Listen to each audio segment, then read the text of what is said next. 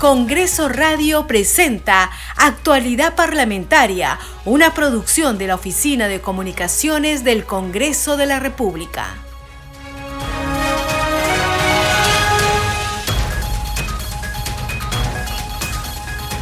¿Cómo están? Empezamos actualidad parlamentaria. Hoy es viernes 14 de octubre del 2022, último día de la semana. Les acompaña en la conducción Perla Villanueva en los controles Franco Roldán. De inmediato, los titulares. En la subcomisión de acusaciones constitucionales hoy se dará cuenta de la denuncia constitucional presentada por la Fiscalía de la Nación contra el presidente de la República, Pedro Castillo Terrones. También se desarrollará la audiencia sobre las denuncias constitucionales número 268 y 269 acumuladas contra la ministra de Desarrollo e Inclusión Social Dina Boluarte por presunta infracción constitucional y delitos, entre otros temas. El canciller de la República, César Landa Arroyo, será interpelado por el Pleno del Congreso este viernes 21 de octubre a las 4 de la tarde y deberá responder por las declaraciones del jefe de Estado, Pedro Castillo, en la sesión de la Asamblea General de las Naciones Unidas las cuales habrían debilitado las relaciones del Perú con Rusia, Israel, Reino Unido y Marruecos el Pleno del Congreso aprobó la iniciativa que propone facultar a los gobiernos regionales y locales a implementar los hogares refugio en sus jurisdicciones, lo que fortalecerá la lucha contra la violencia hacia la mujer. La representación nacional también aprobó la norma que crea de necesidad pública e interés nacional la Universidad Nacional Autónoma de Vilcanota en el Cusco. La presidenta de la Comisión de Educación Gladys Echaíz destacó que esta propuesta tiene como fin garantizar que el Estado brinde atención a los estudiantes de las provincias de Canchos, Canas, Espinar, Chumbi, Vilcas y Acomayo.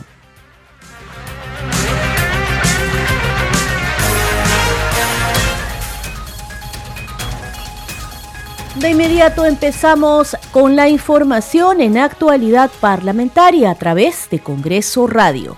En la subcomisión de acusaciones constitucionales hoy se dará cuenta de la denuncia constitucional presentada por la Fiscalía de la Nación contra el presidente de la República, Pedro Castillo Terrones.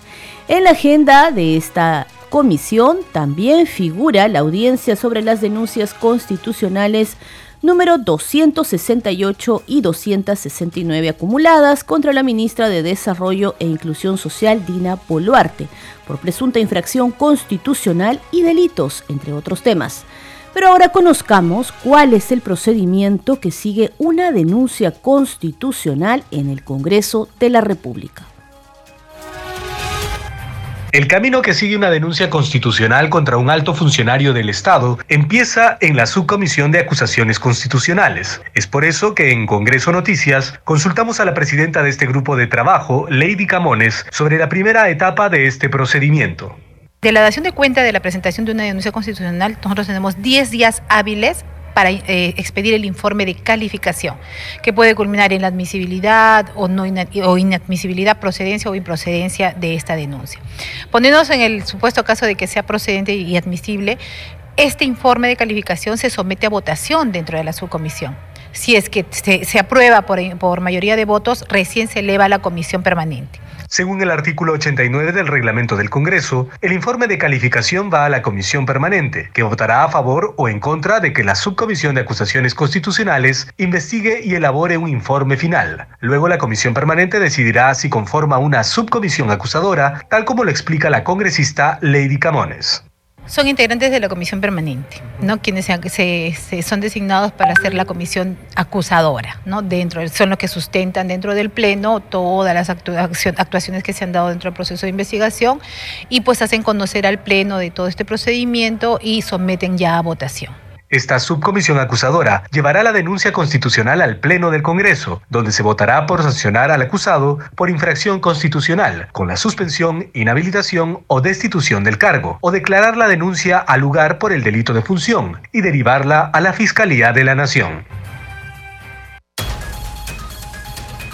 Vamos a seguir con más información en actualidad parlamentaria porque hoy en la agenda de actividades del Congreso de la República también figura la sesión de la Comisión de Fiscalización. Este grupo de trabajo parlamentario iniciará en breve su sesión extraordinaria. Hoy ha sido invitada la ex viceministra de Vivienda y Urbanismo, Elizabeth Añaños, para continuar con la investigación en el caso de los presuntos delitos de corrupción en la ejecución de proyectos de inversión financiados por las municipalidades de Anguía, Chachapoyas, Chadín, así como los financiados por el Ministerio de Vivienda al amparo del decreto de urgencia 102-2022.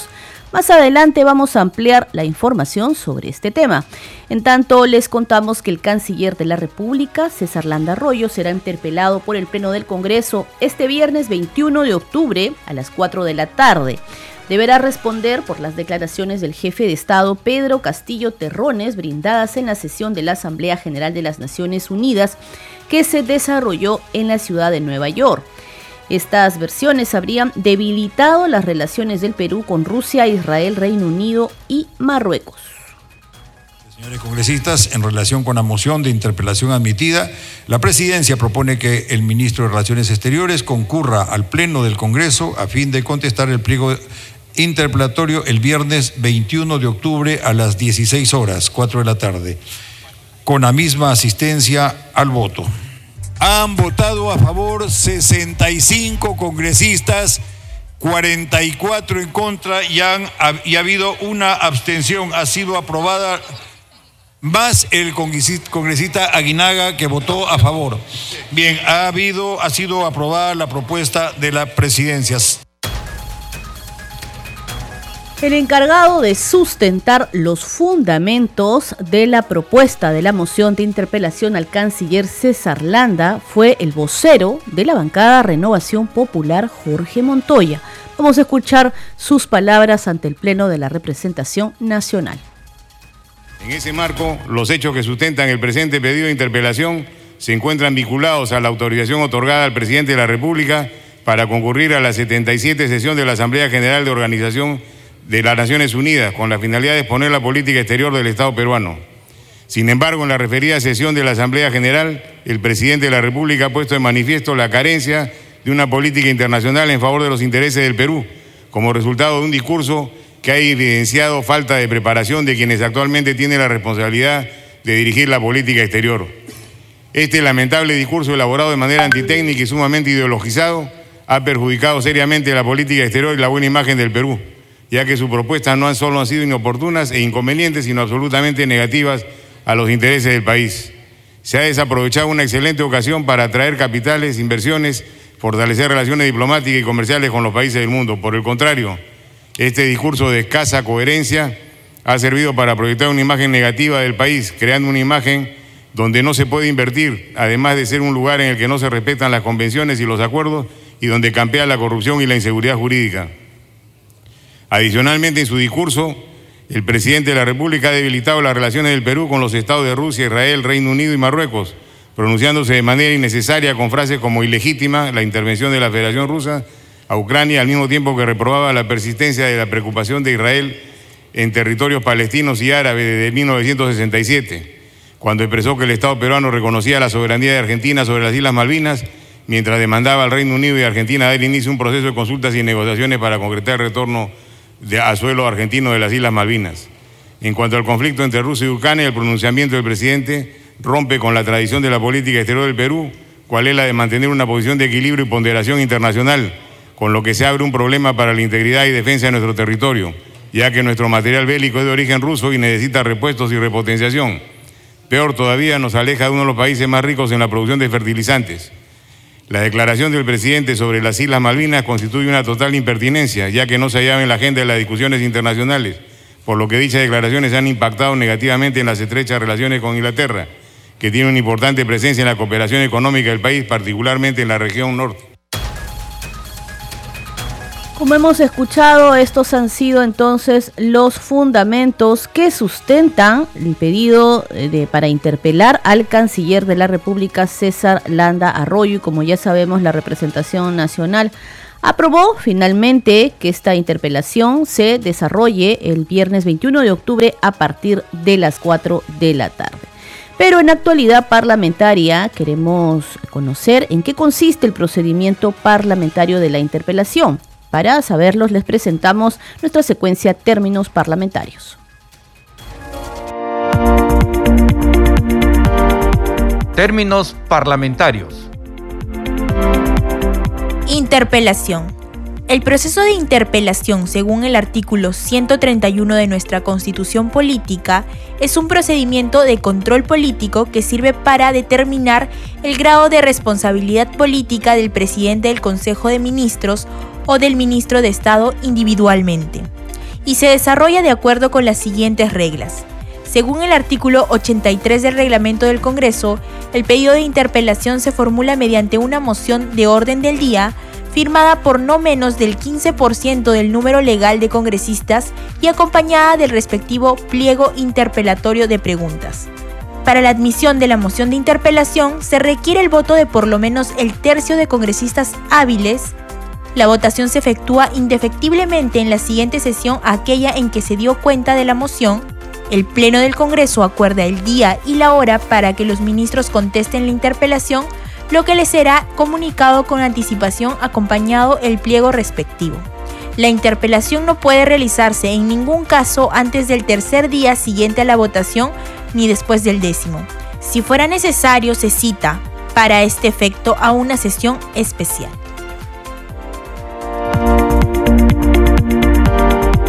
Términos parlamentarios.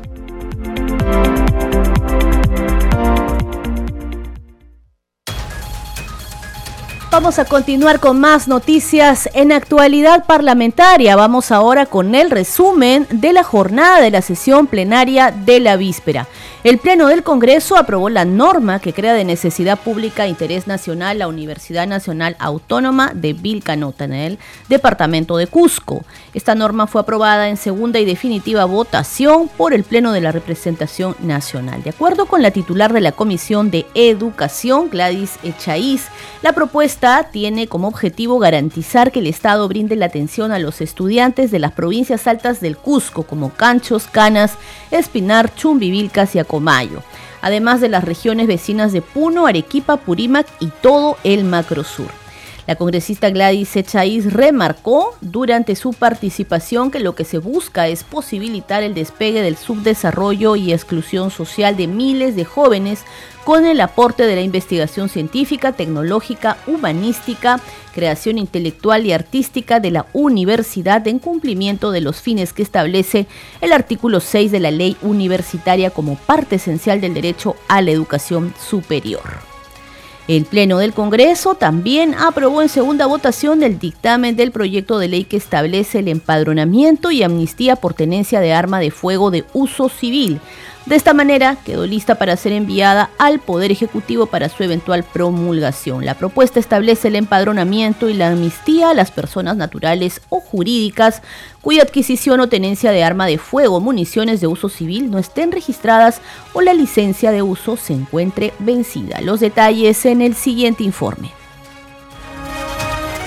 Atención, pues si usted es una persona natural o jurídica que tiene armas no registradas o con licencia vencida, es momento de ponerse en regla. Y es que gracias a la reciente norma aprobada en sesión plenaria, usted podrá acceder a la amnistía y empadronamiento.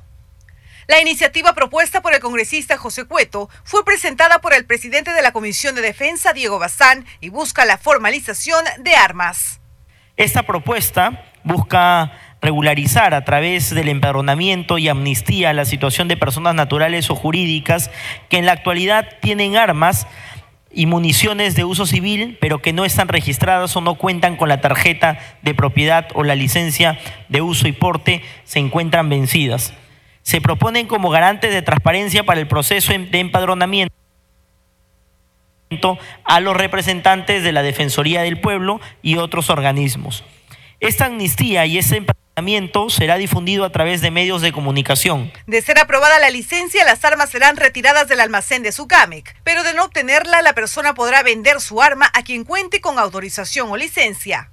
Cabe indicar que el trámite de la tenencia de armas en el caso de policías y militares que hayan fallecido está a cargo de las Fuerzas Armadas o Policía Nacional. La iniciativa legislativa aprobada en segunda votación alcanzó 98 votos a favor, 2 en contra y 3 abstenciones. En consecuencia, ha sido aprobado en segunda votación el texto sustitutorio de la Comisión de Defensa Nacional que establece el empadronamiento y amnistía a las personas naturales o jurídicas cuya adquisición o tenencia de armas de fuego o municiones de uso civil no estén registrados, no estén registradas o a la licencia de uso o la licencia de uso se encuentre vencida. La norma será enviada al Ejecutivo para su posterior promulgación. Una vez que esto suceda, tendrá una vigencia de tres años.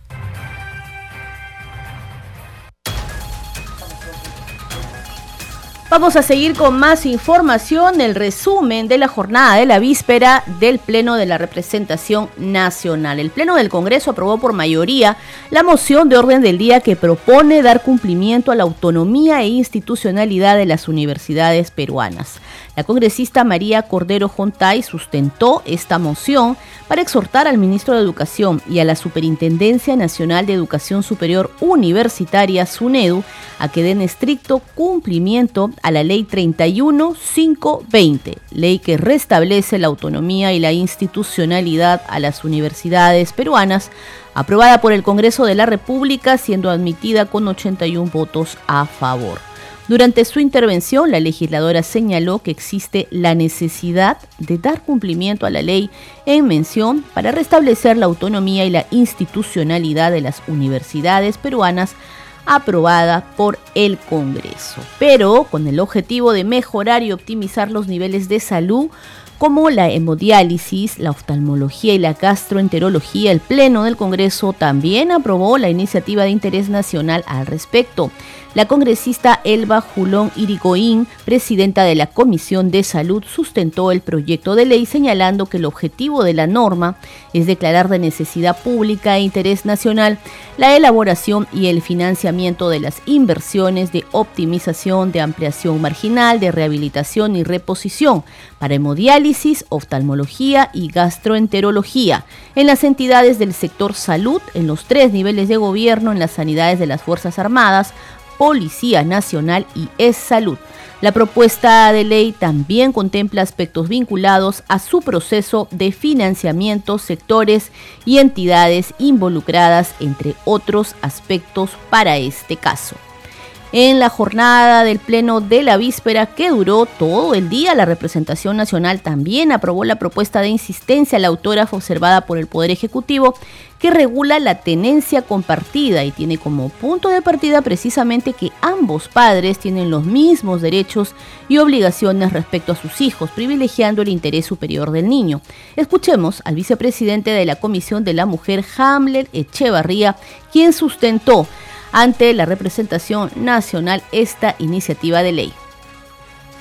Bien, señores congresistas, se va a iniciar la sustentación del dictamen en mayoría de la Comisión de la Mujer que propone la insistencia respecto a las observaciones formuladas por el señor presidente de la República, a la autógrafa de ley que regula la tenencia compartida, modificando los artículos 81, 82, 83 y 84 del Código de los Niños y Adolescentes. Tiene la palabra el congresista Echevarría Rodríguez, vicepresidente de la Comisión de Mujer, hasta por 10 minutos. La Comisión de la Mujer y Familia ratifica su firme compromiso a favor de los niños, niñas y adolescentes y hacer prevalecer el interés superior del niño en nuestro país. Señores congresistas, Invoco a apoyar con su voto el dictamen de insistencia de la Comisión de Mujer y Familia, que me honro en presidirlo. De este modo, se contribuiría eficazmente con legislar en beneficio de una importante población de nuestro país.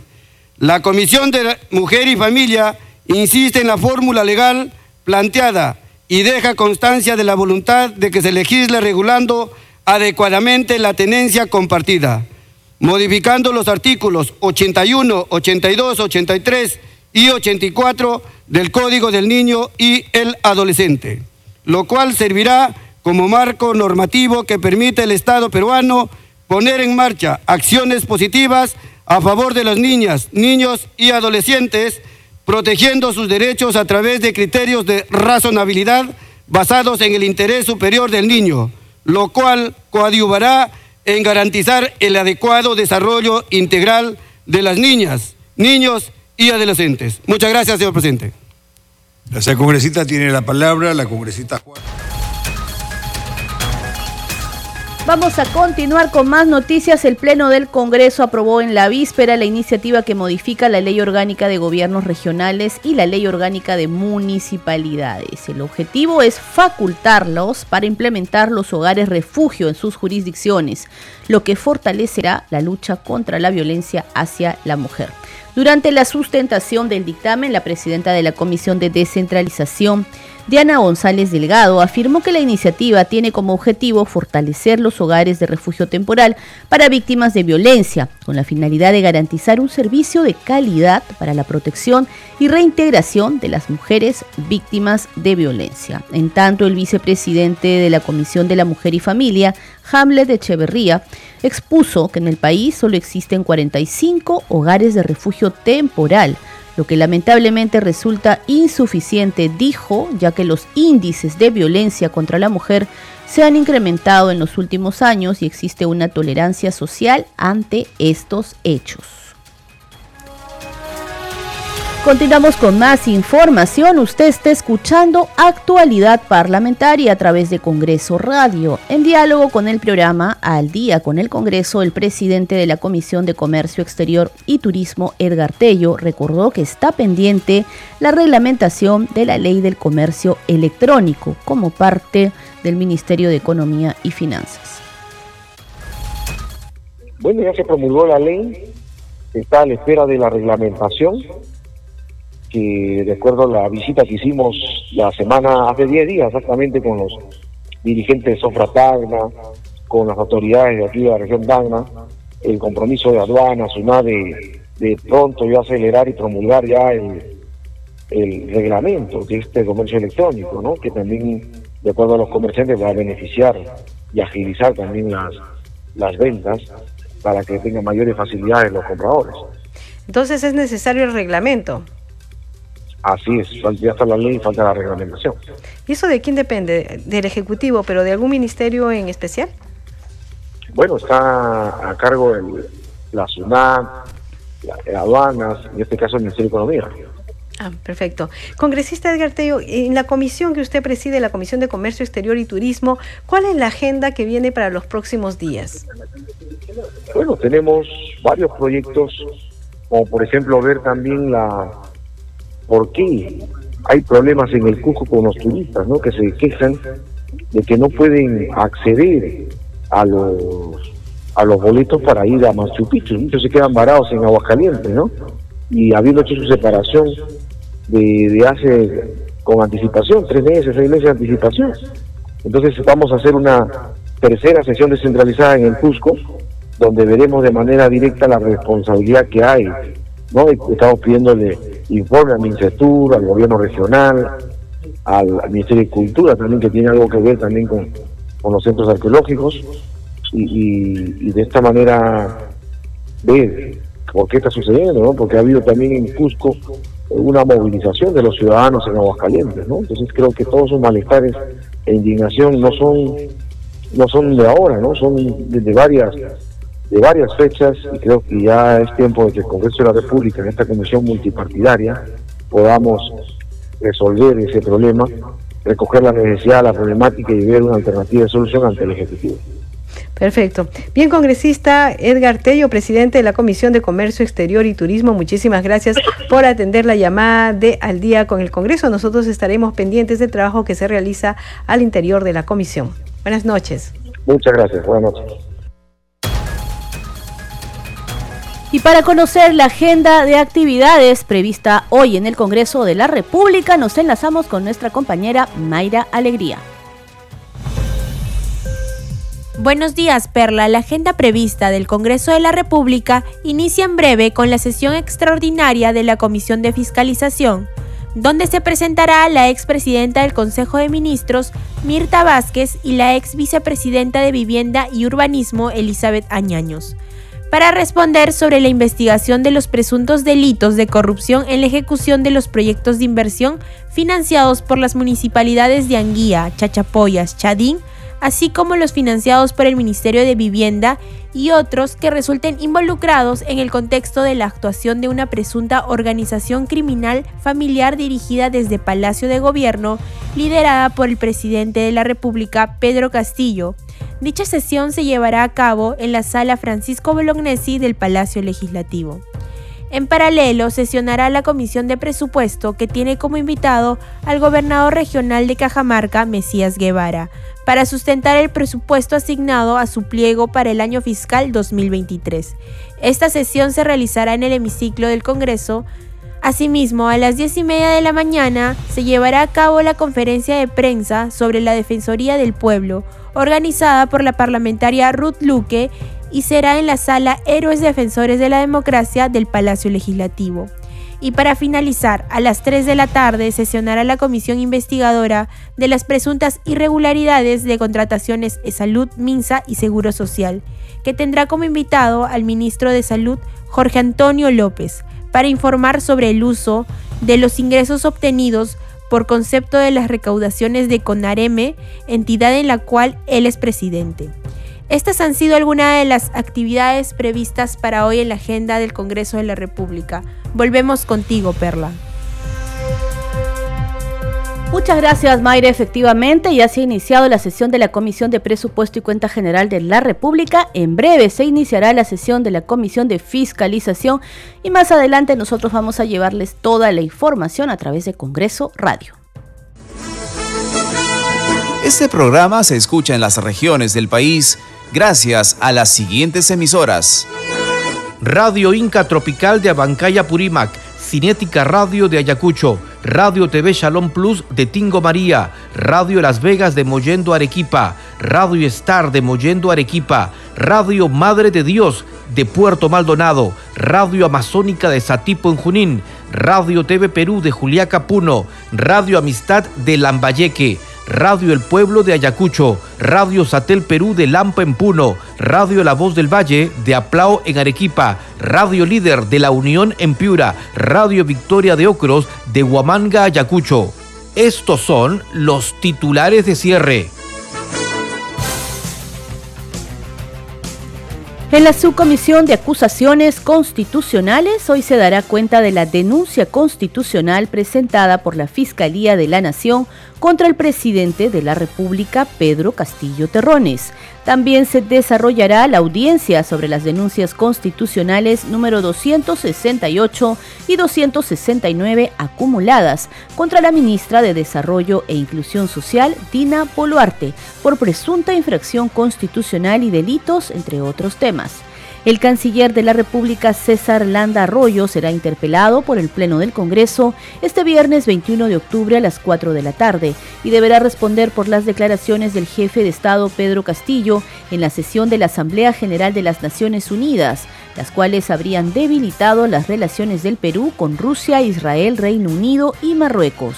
El Pleno del Congreso aprobó la iniciativa que propone facultar a los gobiernos regionales y locales a implementar los hogares refugio en sus jurisdicciones, lo que fortalecerá la lucha contra la violencia hacia la mujer. La representación nacional aprobó la norma que crea de necesidad pública e interés nacional la Universidad Nacional Autónoma de Vilcanota en el Cusco. La presidenta de la Comisión de Educación, Gladys Echaíz, destacó que esta propuesta tiene como fin garantizar que el Estado brinde atención a los estudiantes de las provincias de Canchos, Canas, Espinar, Chumbivilcas y Acomayo, entre otras de la zona sur del país. Hasta aquí llegamos con las noticias en actualidad parlamentaria. Muchas gracias por su compañía. Nos reencontramos el lunes con más información del Parlamento Nacional. Congreso Radio presentó Actualidad Parlamentaria, una producción de la Oficina de Comunicaciones del Congreso de la República.